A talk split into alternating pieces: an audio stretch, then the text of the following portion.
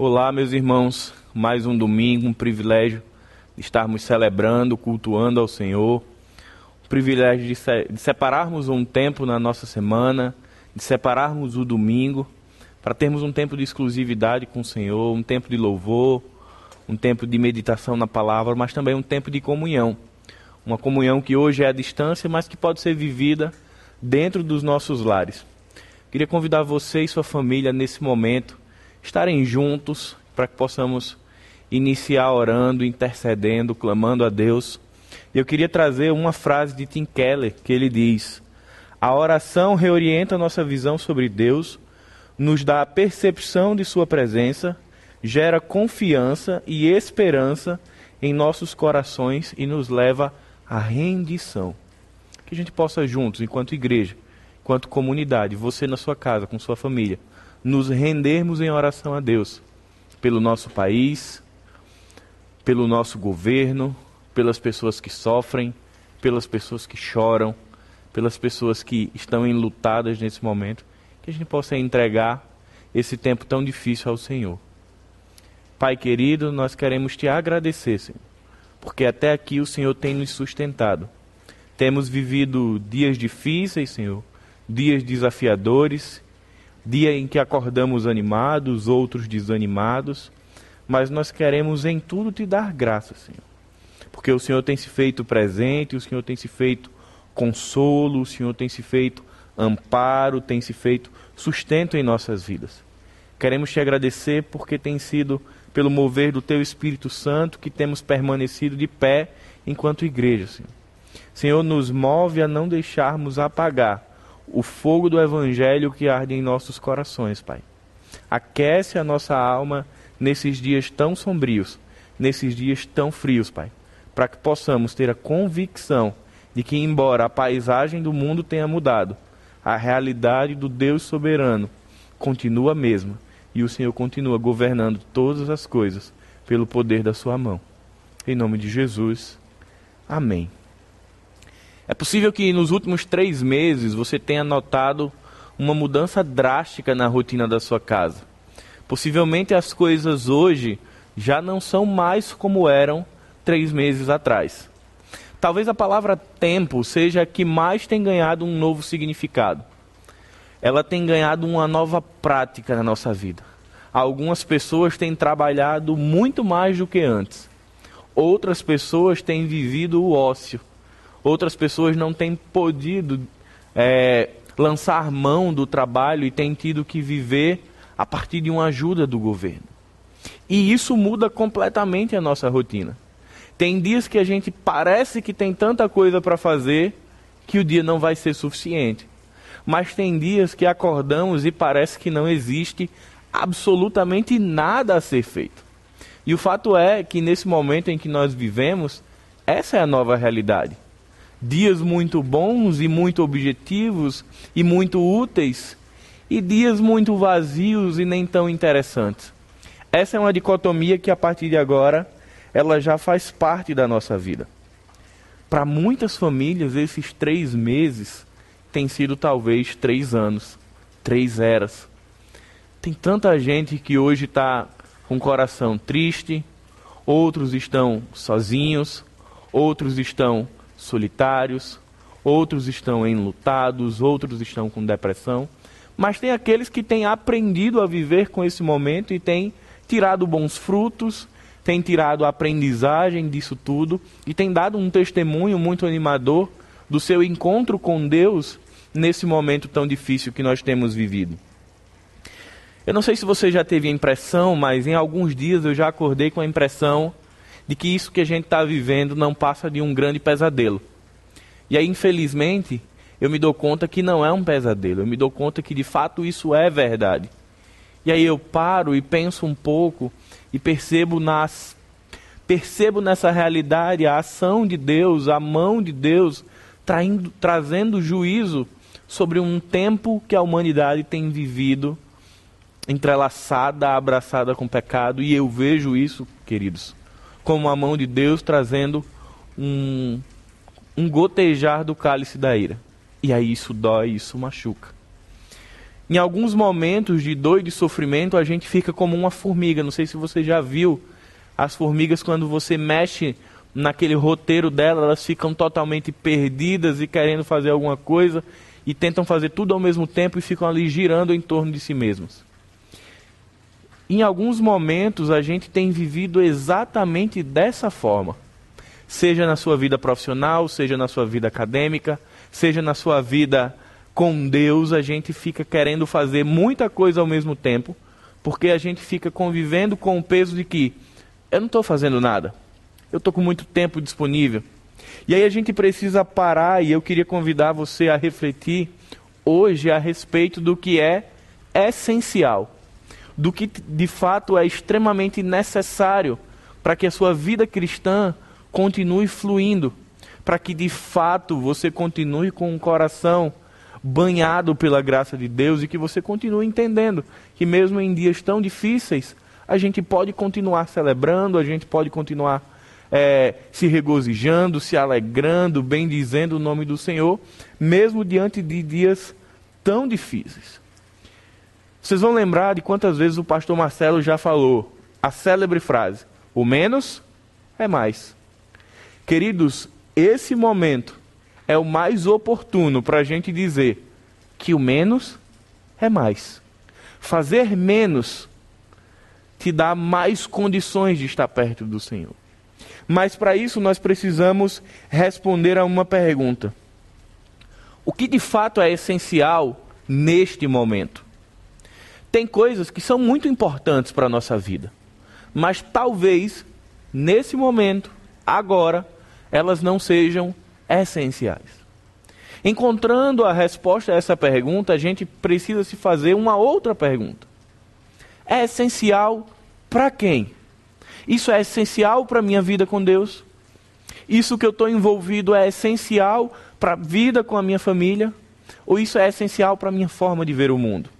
E por fim chegarmos à conclusão e olharmos para a nossa agenda, e esse é o momento da gente parar, voltar na nossa agenda, na nossa rotina, nos nossos planos, nos nossos comportamentos e fazer uma espécie de triagem, uma espécie de limpeza e dizer: esse é o momento de deixar o que é essencial para a vida cristã. Estava produzindo algo, mas esse tempo tem tomado o lugar do meu tempo de oração com Deus. O que de fato é essencial? Produzir um material ou investir um tempo de oração? O que de fato é essencial? fazer uma determinada edição, porque eu vou fazer um post no Instagram, ou investir um tempo na leitura da palavra de Deus. É um momento onde a gente precisa refletir, fazer essa triagem e perceber o que de fato nós precisamos manter na nossa vida. Eu queria convidar você a abrir sua Bíblia lá no livro de 1 Crônicas, capítulo 16 capítulo 16, do verso 7 ao verso 19. Esse trecho é um hino de gratidão de Davi, quando ele consegue restabelecer a arca junto à sua comunidade, junto a Jerusalém. Então ele para e ele celebra e ele vai fazer um recorte de alguns salmos. Ele vai pegar um pouco do Salmo 23, do Salmo 96, Salmo 106, Salmo 105. Ele vai pegar esses momentos como uma coxa de retalho e ele vai construir esse hino que a gente vai ler nesse momento. 1 Crônicas 16, do 7 ao 19. O texto diz: Foi naquele dia que Davi inaugurou o culto regular de louvor a Deus, conduzido por Asaf e seus companheiros. Deem graças ao Eterno, invoquem seu nome. Anuncie entre todas as terras o que ele tem feito. Cantem para ele, cantem louvores. Divulguem as suas maravilhas. Gloriem-se em seu santo nome. Alegrem-se os que buscam o eterno. Procurem a ajuda do eterno e de seu poder. Busquem a sua presença continuamente. Lembrem-se de todas as maravilhas que ele fez, os milagres e as ordenanças que saíram da sua boca. Ó descendentes de Israel, servo dele filhos de Jacó, seu escolhido. Ele é o eterno, nosso Deus. Onde vocês estiverem, encontrarão os seus ensinamentos. Ele honra a sua palavra por milhares de gerações e guarda a aliança que fez com Abraão, o juramento que fez com Isaac e confirma por decreto a Jacó em aliança eterna a Israel. E o Senhor diz: Darei a vocês a terra de Canaã por herança, ainda que vocês sejam poucos, um pequeno grupo de estrangeiros. A leitura que nós acabamos de realizar é um marco histórico, um marco litúrgico na comunidade de Israel. Nesse momento, Deus, é, o rei Davi está estabelecendo os levitas como sendo os responsáveis pela prática de adoração regular. E aí, Davi vai fazer esse compênio, esses fragmentos, para poder convidar ao povo a celebrar a Deus. E talvez você esteja perguntando, mas como que eu vou celebrar a Deus? Como que eu vou glorificar o santo nome do Senhor num momento tão difícil? E aí vem algo muito particular desse fragmento que está aqui em 1 Crônicas. Nós não podemos entendê-lo apenas à luz desse momento que está acontecendo, onde Davi está chegando com a arca, está estabelecendo a arca de novo no meio do povo, está com o coração transbordando de alegria. Mas precisamos olhar um pouco mais e perceber de onde ele tira esses textos.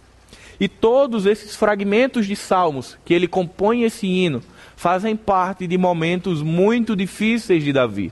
Momentos em que ele está fugindo de Saul com medo da morte momentos em que ele está sendo perseguido pelos Amalequitas, momentos em que ele está fugindo de Absalão, seu filho, quando seu filho se rebela contra ele, momentos onde ele está triste porque é confrontado pelo profeta devido ao seu pecado. Mas Davi pega esses fragmentos e transforma num hino de louvor. E isso vem nos chamar para a realidade de que nós podemos pegar partes da nossa vida e mesmo num, numa situação tão difícil, fazer o inverso do que Davi fez. Ele pegou momentos de dor e transformou em, um, em um hino de alegria. Nós podemos pegar momentos de alegria com Deus e transformá-lo em prazer em meio a um período de dor. Os sacerdotes, eles tinham uma responsabilidade de convidar o povo a celebrar, de convidar o povo a fazer ofertas ao Senhor.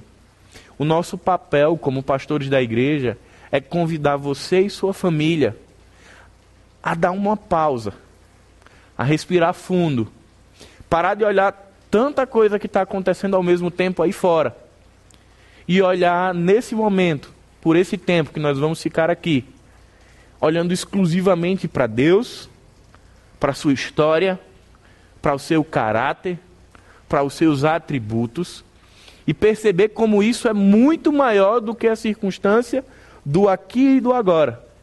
E quando a gente tira tudo isso que está fazendo barulho aí fora, e a gente concentra a nossa atenção, concentra o nosso coração, concentra a nossa alma, o nosso espírito no Senhor, nós vamos perceber que a gente pode praticar alguns exercícios essenciais. E aí Davi vai trazer seis lições ou seis práticas. Ou para quem gosta de exercício físico, Davi vai trazer uma série para que você pratique durante a sua vida, para que você continue mantendo a sua musculatura espiritual.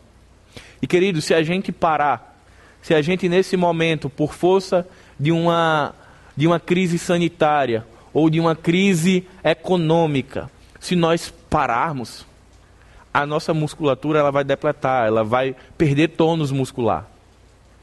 O nosso espírito, que estava acostumado a viver em comunidade, ele vai se desacostumar. O nosso desejo de ansear e de viver a palavra de Deus, ele vai se esfriar. Em outras palavras, a gente vai entrar no sedentarismo espiritual.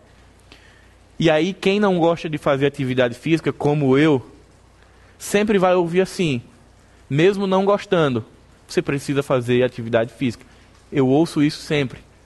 E aí, mesmo talvez em alguns dias, a gente estando sem vontade, mas a gente precisa, queridos, manter as práticas espirituais, porque são elas quem nos sustenta. É a prática de orar, é a prática de louvar, é a prática de meditar, é a prática de ler a palavra, é a prática de confessar quem vai nos mantendo vivos e firmes durante esse momento. Porque são essas práticas que nos reconectam com o Senhor. E aí Davi vai trazer seis ações, seis comportamentos, seis disciplinas que nós podemos e devemos constantemente praticar na nossa vida. Mas nessa semana eu queria trazer algo diferente. Para cada disciplina vai haver um desafio prático, para que em um dia da semana você desafie o seu coração a sair do sedentarismo e praticar. Então, à medida que eu pregar cada um dos seis exercícios que Davi traz, eu vou desafiar você, me desafiar, desafiar a nossa igreja, a durante a semana, pegar essa mensagem e torná-la prática e a exercitá-la na sua vida. A primeira lição que Davi traz nesse recorte que ele faz em 1 Crônicas é: rendam graças a Deus. Davi está naquele momento celebrando com o povo e ele diz: Olha, vocês precisam render graças a Deus.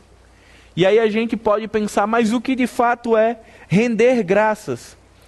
Render graças é uma atitude de adoração. Dentro da cultura hebraica, render graças significava louvar, celebrar, jubilar, elogiar ao Senhor, se regozijar, reconhecer o Senhor. E aí vem a grande questão. Quando Davi fala isso ao povo, Davi está convidando o povo a lançar mão do conhecimento que eles têm de Deus, de Deus por meio da lei, e a partir desse conhecimento renderem graças a Deus.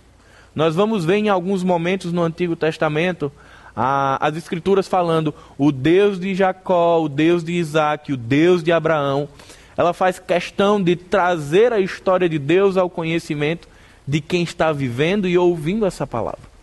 E o grande motivo para que Davi convide o povo para celebrar ou para render graças a Deus é exatamente a história do Deus que chamou Abraão, que formou um povo e disse: Esse é o meu povo e eu sou o seu Deus. É o Deus que chamou os profetas, guardou os profetas é o Deus que chamou os reis e guardou a vida de Saul e agora guarda a vida de Davi. É o Deus que tirou o povo do cativeiro. É o Deus que mais na frente vai encarnar-se e fazer-se homem, viver entre nós, dar a sua vida por nós para que nós pudéssemos passar da morte para a vida. São essas questões que trazem à nossa mente o fato de que nós podemos render graças e dizer: Senhor, muito obrigado por tudo que tem acontecido. Não se trata de render graças a Deus pela circunstância. Não se trata de olhar um cenário do momento, um recorte e dizer: Senhor, eu sou grato por isso. Se trata de desvendar um pouco os olhos e olhar a história da redenção e dizer: Senhor, obrigado pelo conjunto da obra. Nós sabemos que temos vivido dias difíceis e Davi e o povo tinham vivido dias difíceis povo sabia o que era ter vivido o exílio, ainda que de ouvir falar pelas suas gerações anteriores. O povo sabia o que era viver oprimido, o que era sangrar, o que era chorar, o que era prantear e estar desanimado. Mas Davi está dizendo: olha o conjunto da obra, a história do Senhor com o seu povo que nunca nos desamparou, isso nos motiva a render graças. E é por isso que nós hoje, vivendo uma situação atípica, vivendo uma situação dolorosa, nós podemos parar e dizer: peraí, eu vou olhar a história. E a primeira história que a gente pode olhar é a nossa história. É a história do dia que Paulo foi encontrado por Jesus. É a história do dia que Marcelo, que Bruno, que Marcos, que Josi se encontraram com o Senhor e dizer: Senhor, eu te agradeço, porque um dia eu fui encontrado em pecados, mas a tua graça me alcançou, e é por isso que eu estou rendendo graças. Tem uma música que diz: Não olhe as circunstâncias, olhe o seu amor. Esse é o convite para rendermos graças a Deus. Esse é o primeiro exercício que Davi nos traz a questão de rendermos graças a Deus. E aí você precisa pensar: qual a última vez que você conseguiu separar um momento para reconhecer o caráter de Deus, para reconhecer os atributos de Deus, para olhar para o Senhor e perceber o quanto Ele é grande, o quanto Ele é majestoso, soberano, tremendo, Criador dos céus e da terra, e de ficar abismado com a dimensão do Deus que nós servimos. Precisamos deixar de lado a relação com o Senhor de utilidade, mas em alguns momentos parar para ter uma relação de contemplação, de olhar para o Senhor sem ser para pedir nada, apenas para olhar e conhecer a Deus. Isso a gente faz olhando pela janela do nosso quarto, porque os céus proclamam a glória de Deus e o firmamento às obras de suas mãos. Você pode fazer isso olhando o jardim da sua casa. Você pode fazer isso saindo da sua casa, olhando o céu e percebendo a grandiosidade do Senhor. E aí você vai dizer, pastor, mas eu estou sofrendo hoje, eu estou chorando hoje de manhã, porque eu estou há alguns 30, 60, 90 dias que eu não vejo a minha família, eu, eu moro sozinho. E esse é um dos maiores paradigmas que nós precisamos passar por eles hoje. Sair do óbvio, do previsível, da pergunta de como celebrar em meio à dor. Todas as vezes que fizermos a pergunta de como render graças a Deus em meio à dor, o nosso coração vai produzir uma resposta amarga que vai nos levar a não adorar a Deus. Vamos mudar a pergunta e fazê-la da seguinte forma: quais razões me levam a render graças a Deus. E aí, queridos, quando a gente para para enumerar as razões e não o como, a gente começa a perceber como na nossa história com Deus existem diversas, diversos momentos extraordinários e intensos onde vivemos experiências profundas com o Senhor. Nós vamos olhar para a palavra e ver o Senhor se revelando a nós e a gente vai percebendo que a gente não sabe como vai render graças, mas o nosso coração vai sendo movido por essa história e de alguma forma nós vamos render graças. E aí começam a acontecer coisas espetaculares na nossa vida. A gente começa a render graças a Deus enquanto as lágrimas escorrem pelo nosso rosto.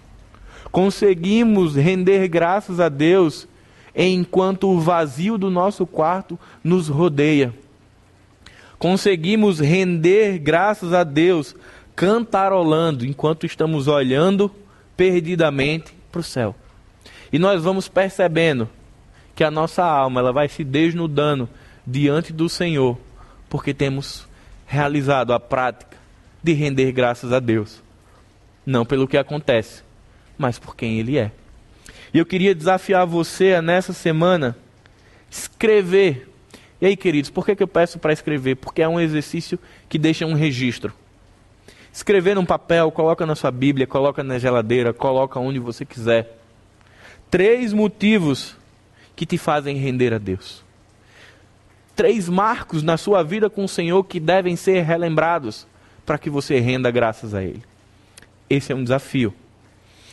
O segundo exercício que Davi traz é: invoquem o nome do Senhor no contexto do Antigo Testamento, a ideia de invocar trazia a, a ideia de convocar, de chamar pelo nome, de convidar alguém para estar conosco. E aí é interessante, porque as regras básicas de convidar alguém são bem interessantes, as regras sociais. A gente só convida alguém para ir na nossa casa quando a gente está com a casa arrumada. São poucas as pessoas. Se você é uma dessas, você é uma exceção que convidam as pessoas para serem para visitarem, mesmo com a casa toda bagunçada. Geralmente a gente quer arrumar a casa para receber alguém. Queridos, a vida cristã é completamente diferente. A gente convida o Senhor para casa desarrumada. A gente convida o Senhor para entrar na bagunça da nossa vida, porque Ele será aquele que trará calma em meio à tempestade. Porque Ele será aquele que vai trazer organização em meio à desorganização da minha vida. E aí nós somos desafiados por Davi a invocar o nome do Senhor agora. É certo que Deus ele é onipresente, ele está em todos os momentos. E ele está aqui enquanto eu prego, está aí enquanto você ouve, está ao nosso lado enquanto choramos, enquanto oramos, enquanto festejamos. Então, por que invocar o nome do Senhor?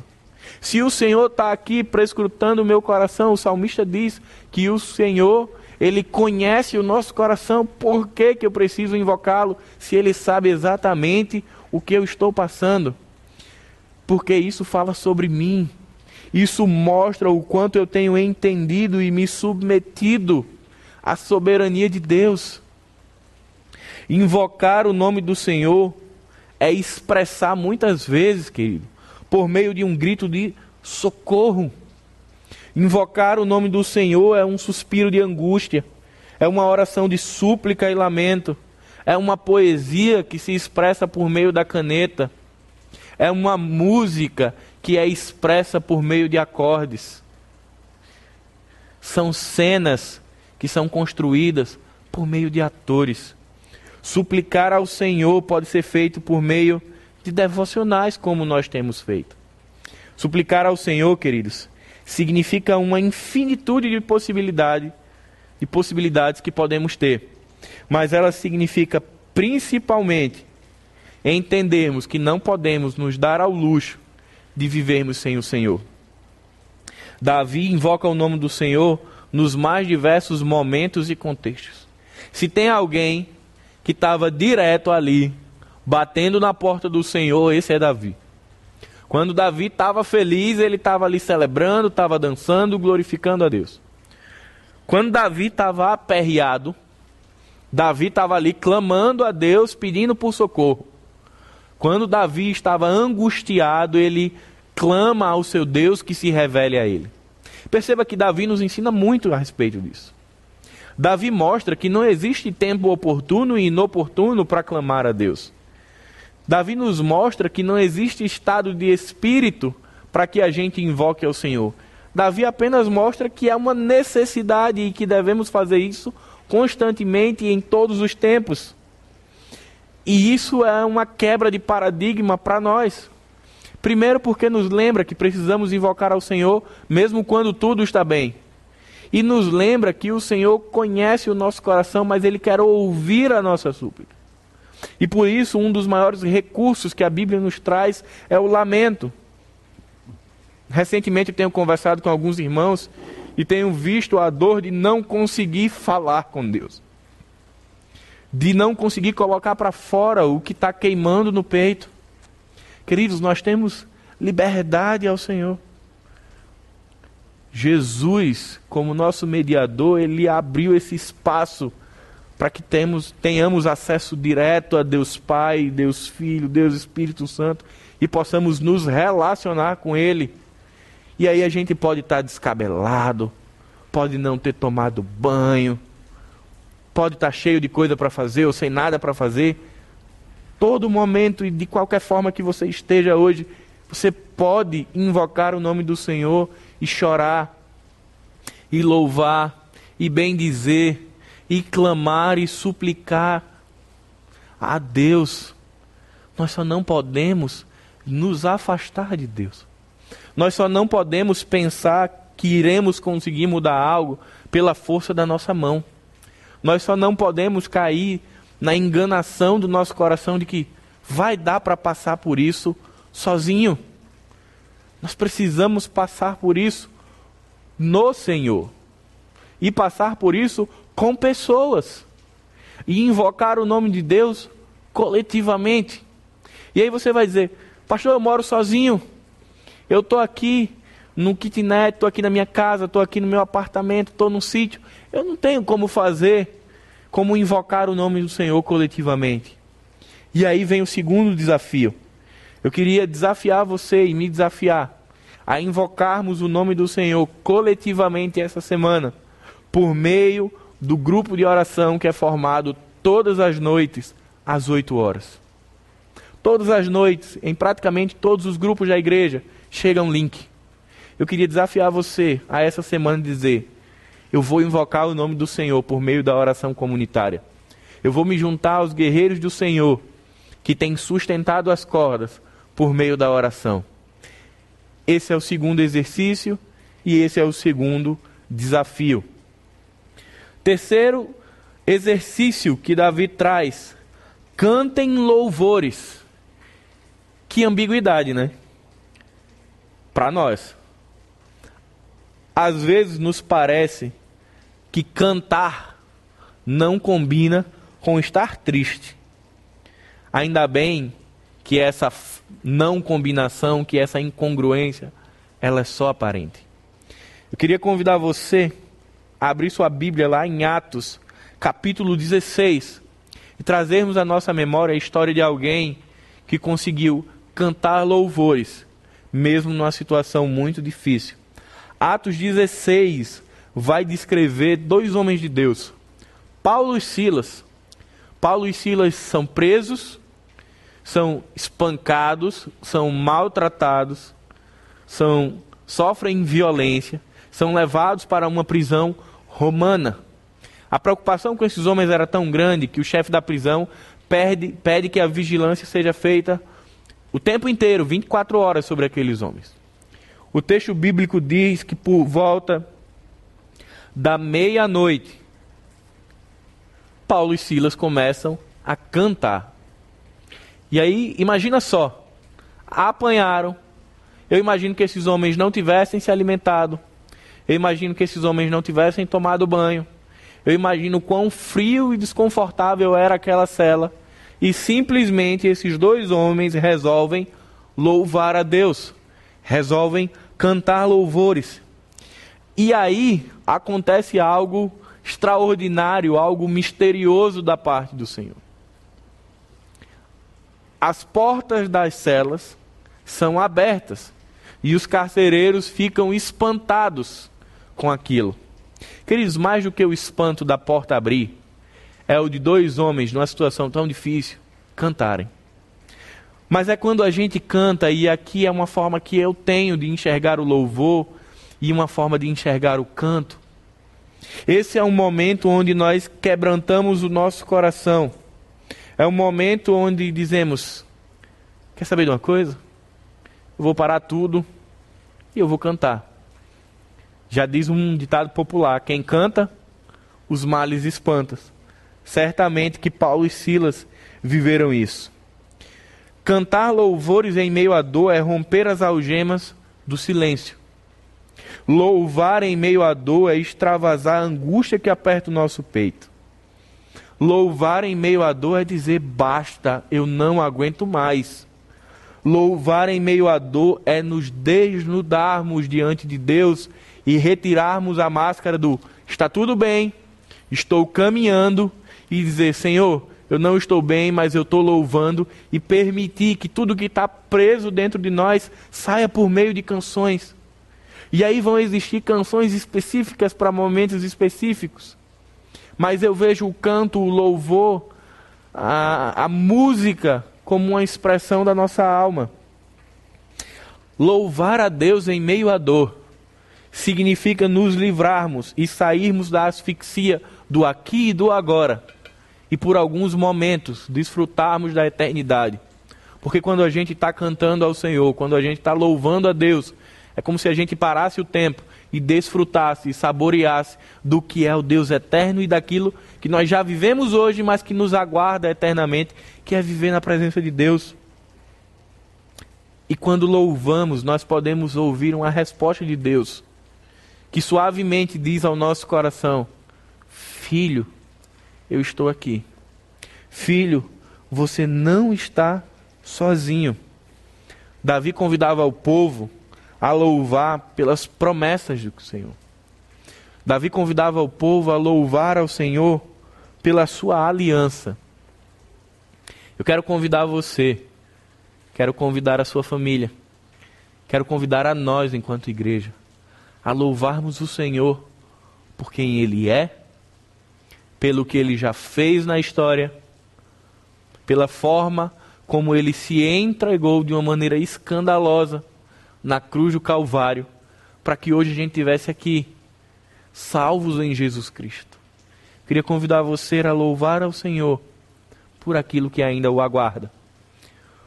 Porque nós temos um céu, temos uma eternidade com o Senhor.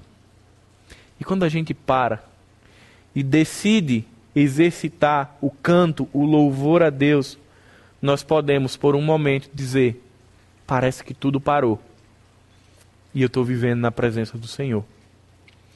E aí eu queria desafiar-nos a nessa semana cantarmos. Se você tem uma voz boa, grava, publica isso. Se você não tem uma voz boa como eu, grava, mas talvez não publique. Ou se você for corajoso, publique. Expresse a sua fé, expresse a sua relação com Deus por meio da música. Gente, a gente posta tanta coisa, tanta política, tanto TikTok. Vamos separar essa semana para usar redes sociais como redes de pesca. Vamos usar a rede do Instagram, a rede do WhatsApp, a rede do Facebook como um instrumento de pesca e proclamação da graça. E dizer às pessoas que é possível cantar e louvar mesmo em dias difíceis. Dizer que não importam as circunstâncias. Esse é o terceiro desafio. O quarto exercício que Davi nos traz é busque a Deus. Na Bíblia a mensagem de Eugene Peterson, ele traz essa expressão como busquem a sua presença ou a sua face continuamente. E aí você vai entrar naquela questão novamente: por que, que eu vou fazer isso se o Senhor está aqui? Por que, que eu vou fazer isso se Ele sabe tudo que eu estou passando? Queridos, buscar a Deus não fala a respeito de Deus, fala a respeito de mim. Quando eu exercito essa prática espiritual de buscar o Senhor, eu não estou falando sobre Deus, eu estou falando sobre mim. Eu estou falando do Paulo, discípulo de Jesus, do Paulo, servo de Jesus. Eu estou falando do Paulo que percebe que depende de Deus e que por isso busca a Deus. O X dessa questão de buscar a Deus não está em Deus, está em nós. Porque quando a gente busca a Deus, a gente está expressando contra o nosso eu, esmagando ele e dizendo: você não pode viver pelo seu braço, você não tem força para viver sozinho, você precisa buscar o Senhor. Buscar a Deus significa pararmos de buscar a nós mesmos. E aí talvez essa seja uma das grandes verdades que o Senhor deseja falar ao nosso coração hoje. Quando eu decido buscar a Deus, eu estou decidindo não buscar a mim mesmo. Todas as vezes que eu faço o contrário e digo eu não vou buscar ao Senhor, eu estou decidindo buscar a mim mesmo. Queridos, não tem outra forma de vivermos na dependência de Deus se não for o buscando todos os dias das nossas vidas. Esse é um dos exercícios espirituais, exercícios, exercícios do discipulado mais importante. Porque isso nos lembra que não vivemos mais na carne, mas vivemos pela fé na, e fé no Filho de Deus. Buscar a Deus significa ajustar a mente e o coração à realidade de que somos dependentes, fracos, frágeis e que não temos o controle e que não temos uma bússola de orientação mas para que precisamos do Senhor. Buscar a Deus significa largarmos o bastão e entregarmos a Deus. Por mais que quase todos os dias a gente queira tomá-lo de volta, mas quando a gente exercita a prática de buscar ao Senhor, a gente entende que o bastão deve continuar na mão dele e não na nossa. Esse é um momento de pararmos, respirarmos fundo refletirmos e perguntarmos: qual o tempo na minha agenda que eu separo para buscar a Deus? Qual o tempo na minha vida que eu tenho de exclusividade com o Senhor? E aí eu queria trazer uma expressão muito usada, e eu já usei muito isso, talvez você também, que é de dizer assim: Você orou hoje? E a gente diz: Não, não orei, eu não tive aquele momento de parar, mas eu estou em espírito de oração. Talvez você lembre que em algum momento você já disse isso. Mas esse é um momento tão importante da história que a gente tem que ir um pouco mais fundo do que o clichê espírito de oração e pararmos a nossa agenda. E para quem tem planner, pegar o seu planner e botar aquele dia e aquele horário todos os dias em que ali sua agenda está fechada para o Senhor em que ali você não tem ligação, ali não tem WhatsApp, ali não tem Instagram, Ali não tem outra questão a não ser um encontro pessoal com Deus. Esse é o momento da gente parar e colocar aqui na nossa agenda. E se na sua agenda ou na minha agenda não está tendo espaço para isso, é hora de tirar essa agenda de uso e reescrever uma nova agenda com o que é essencial. E aí a gente volta para a primeira pergunta: o que é essencial para esse momento na sua vida? O cântico de Davi está nos dando algumas instruções, mas nós precisamos chegar a essa conclusão do que de fato é essencial. E aí a gente refaz nossa agenda, e aí a gente entende o que é orar, o que é conversar com Deus, o que é bater um papo com Deus. A gente descobre o que é um coração quebrantado, a gente descobre o que é cantar deitado numa rede olhando para o céu, porque a gente separou, de, separou tempo para viver com o Senhor. E aí o desafio para este exercício é: separe ao menos um dia da semana para praticar uma disciplina espiritual. Seja meditar na palavra, lê-la, seja orar, seja cantar, seja confessar. Mas separa um dia na sua agenda, põe isso no seu dia para você exercitar essa prática espiritual. Quinta prática: lembrem-se de suas obras esse é um dos mais difíceis para mim. Não sei se é para você também, irmão. Lembrar das obras de Deus e de suas maravilhas e dos prodígios do Senhor. Primeiro, por duas questões, dois fatores. Um, a gente depende da nossa memória. E quanto mais sob pressão, quanto mais em angústia e estresse nós estamos, mais fragilizada fica a nossa memória. E o segundo motivo é se nós não conhecermos as Escrituras e não tivermos uma história com o Senhor, não temos do que nos lembrar. Queria convidar você a abrir sua Bíblia em 1 Reis, capítulo 18, e trazer à sua memória uma experiência do profeta Elias, onde ele desafia os profetas de Baal para que ali seja posto à prova o Deus verdadeiro. E o texto vai dizer que os profetas de Baal e eles batucam e eles fazem todo o seu ritual para que desça fogo do céu e venha consumir aquela lenha, os novilhos e a água que estava em torno. E o tempo passa e isso não acontece e Elias já está é, com chacota deles. E aí chega a vez de Elias. Elias clama ao Senhor e desce um fogo que queima completamente aquilo ali. E vale lembrar que Elias pediu para encharcar a lenha. Mas foi um fogo tão intenso que queima tudo e seca até a água que estava ao redor. Que experiência extraordinária que Elias teve com Deus. Mas ele não contava com uma questão: a memória dele. Jezabel fica completamente transtornada com o que aconteceu e ela diz que coloca a prêmio a cabeça de Elias. Ela diz que Elias irá morrer, ela coloca Elias diante de uma ameaça de morte. E aí o texto vai dizer, se você ler o capítulo 19 e 20, Elias está desesperado, está maluco, e ele foge para o deserto. E lá no deserto ele está com tanto medo que ele pede a morte. Queridos, olha só, no dia anterior, uma experiência fantástica com Deus.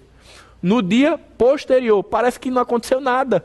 Elias não recorda da experiência com Deus e fragiliza o seu coração. Perceba como o nosso coração, ele é frágil, ele é fraco, como nossa memória, muitas vezes ela prega peças e a gente perde de vista as experiências que tivemos com Deus. Eu queria que você abrisse sua Bíblia em Juízes, onde vai relatar a morte de Josué. E o texto vai dizer que após a morte de Josué, houve a próxima geração que não conhecia o Senhor, nem tampouco as coisas que ele havia feito por Israel.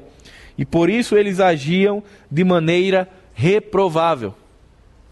Veja só, Elias, problema de memória, ele esquece aquilo que ele viveu com Deus. A geração posterior a Josué, eles não esquecem porque simplesmente eles não conheciam os feitos de Deus em Israel. Queridos, momentos difíceis da nossa vida é a nossa história com Deus e é a história de Deus quem nos mantém de pé. Saber em quem temos crido, saber em quem estamos crendo, faz toda a diferença para passar por dias nublados, para passar por invernos rigorosos. Nós precisamos constantemente trazer ao nosso coração o que o Senhor tem feito ao longo dos tempos, desde a criação até hoje. E queridos, como existem evidências além das Escrituras do mover de Deus, e a gente pode ir aprender isso também. Como a gente pode se debruçar nas Escrituras e ver a história de Deus sendo escrita e narrada, e hoje nós podemos ter acesso. Como nós podemos também parar e olhar a nossa história. Talvez você tenha 20 anos de caminhada cristã, talvez você tenha dois anos, dois meses, mas já existe uma história com Deus e essa história precisa ser vivida. As memórias de Deus e do seu povo e do seu povo com Deus precisam ser recordadas.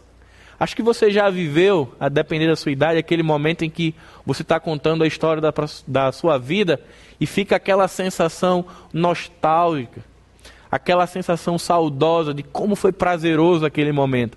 É essa sensação que a recordação nos traz. É esse tipo de sentimento que lembrar das obras de Deus nos traz. De olhar e dizer: caramba, olha só, do pó, Deus criou o homem. Da costela, Deus cria a mulher. E disse: Deus haja luz e houve luz. Ou de olhar de como foi espetacular abrir o Rio Jordão de como foi espetacular abrir o Mar Vermelho, de como foi fantástico a libertação do povo do cativeiro egípcio. E aí a gente vai revivendo e trazendo à memória essas questões ao nosso coração. De lembrar quem era Paulo antes de Jesus e quem é Paulo hoje. Lembrar quem era você antes de Jesus e quem é você hoje. E isso vai inundando, encharcando o nosso coração e reanimando a nossa fé. O desafio para que a gente possa praticar esse exercício espiritual é: lembre-se de ao menos três experiências pessoais que você teve com o Senhor.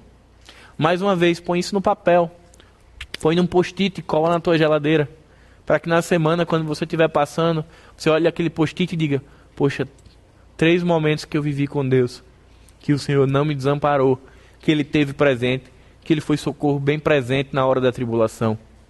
E por fim, o último exercício. Anuncie. No contexto em que estamos lendo, anunciar significa falar, espalhar, proclamar, contar. Mas eu queria fazer uma provação, uma provocação, na verdade, a partir do livro de N.T. White, um livro por nome simplesmente Boas Novas. São duas provocações. A primeira é: porque o Evangelho é uma boa notícia e o que a torna boa? A segunda provocação é: o que uma mensagem de mais de dois mil anos tem de nova? Queridos, para os discípulos, para Jesus, o Evangelho ele era uma notícia. Ele era algo que poderia ser estampado na primeira capa de um jornal, na, na capa de um jornal ou na capa de uma revista. Ele era uma notícia tão extraordinária que ele mereceria um destaque na abertura de um site. Ele era algo tão extraordinário que ele mereceu que homens fossem enviados por todo o mundo proclamando, fazendo que o evangelho rompesse as barreiras geográficas de Jerusalém e invadissem a Europa, invadissem a Ásia e chegassem hoje até aqui. Porque era uma notícia. Só que nós que já vivemos num contexto evangélico, nós que vivemos nessa cultura gospel ou na cultura cristã, às vezes esquecemos que o evangelho é uma notícia e fazemos dele apenas uma informação. E aí tem um grande perigo. Quando a gente pensa que o evangelho é só uma informação, a gente presume que as pessoas já conhecem essa informação. E aí a gente não fala, porque a gente imagina. Tem tanta gente falando, fazendo live, tem tanta gente na TV, tem tanta gente nas ruas. As pessoas já estão cheias de informação sobre Jesus. O que eu queria hoje é que o Espírito Santo trouxesse ao nosso coração de que o Evangelho não é uma informação. O Evangelho é uma notícia. E é uma notícia que precisa ser proclamada, anunciada, espalhada. Foi essa compreensão que fez com que a igreja primitiva crescesse de uma forma tão espantosa, mesmo diante de uma perseguição tão severa. Porque eles sabiam que esta notícia, chamada Evangelho, poder de Deus para a salvação de todo aquele que crê, ela mudava vidas. Eles entendiam que o Evangelho era a cura. E que tempo oportuno para falar de cura como esse, onde tem mais de 136 pesquisas procurando a cura para o Covid, para algo que apareceu agora, circunstancial. E querido, nós, queridos, nós temos a cura. Nós temos dentro de nós, habitando em nós, a cura para o mundo.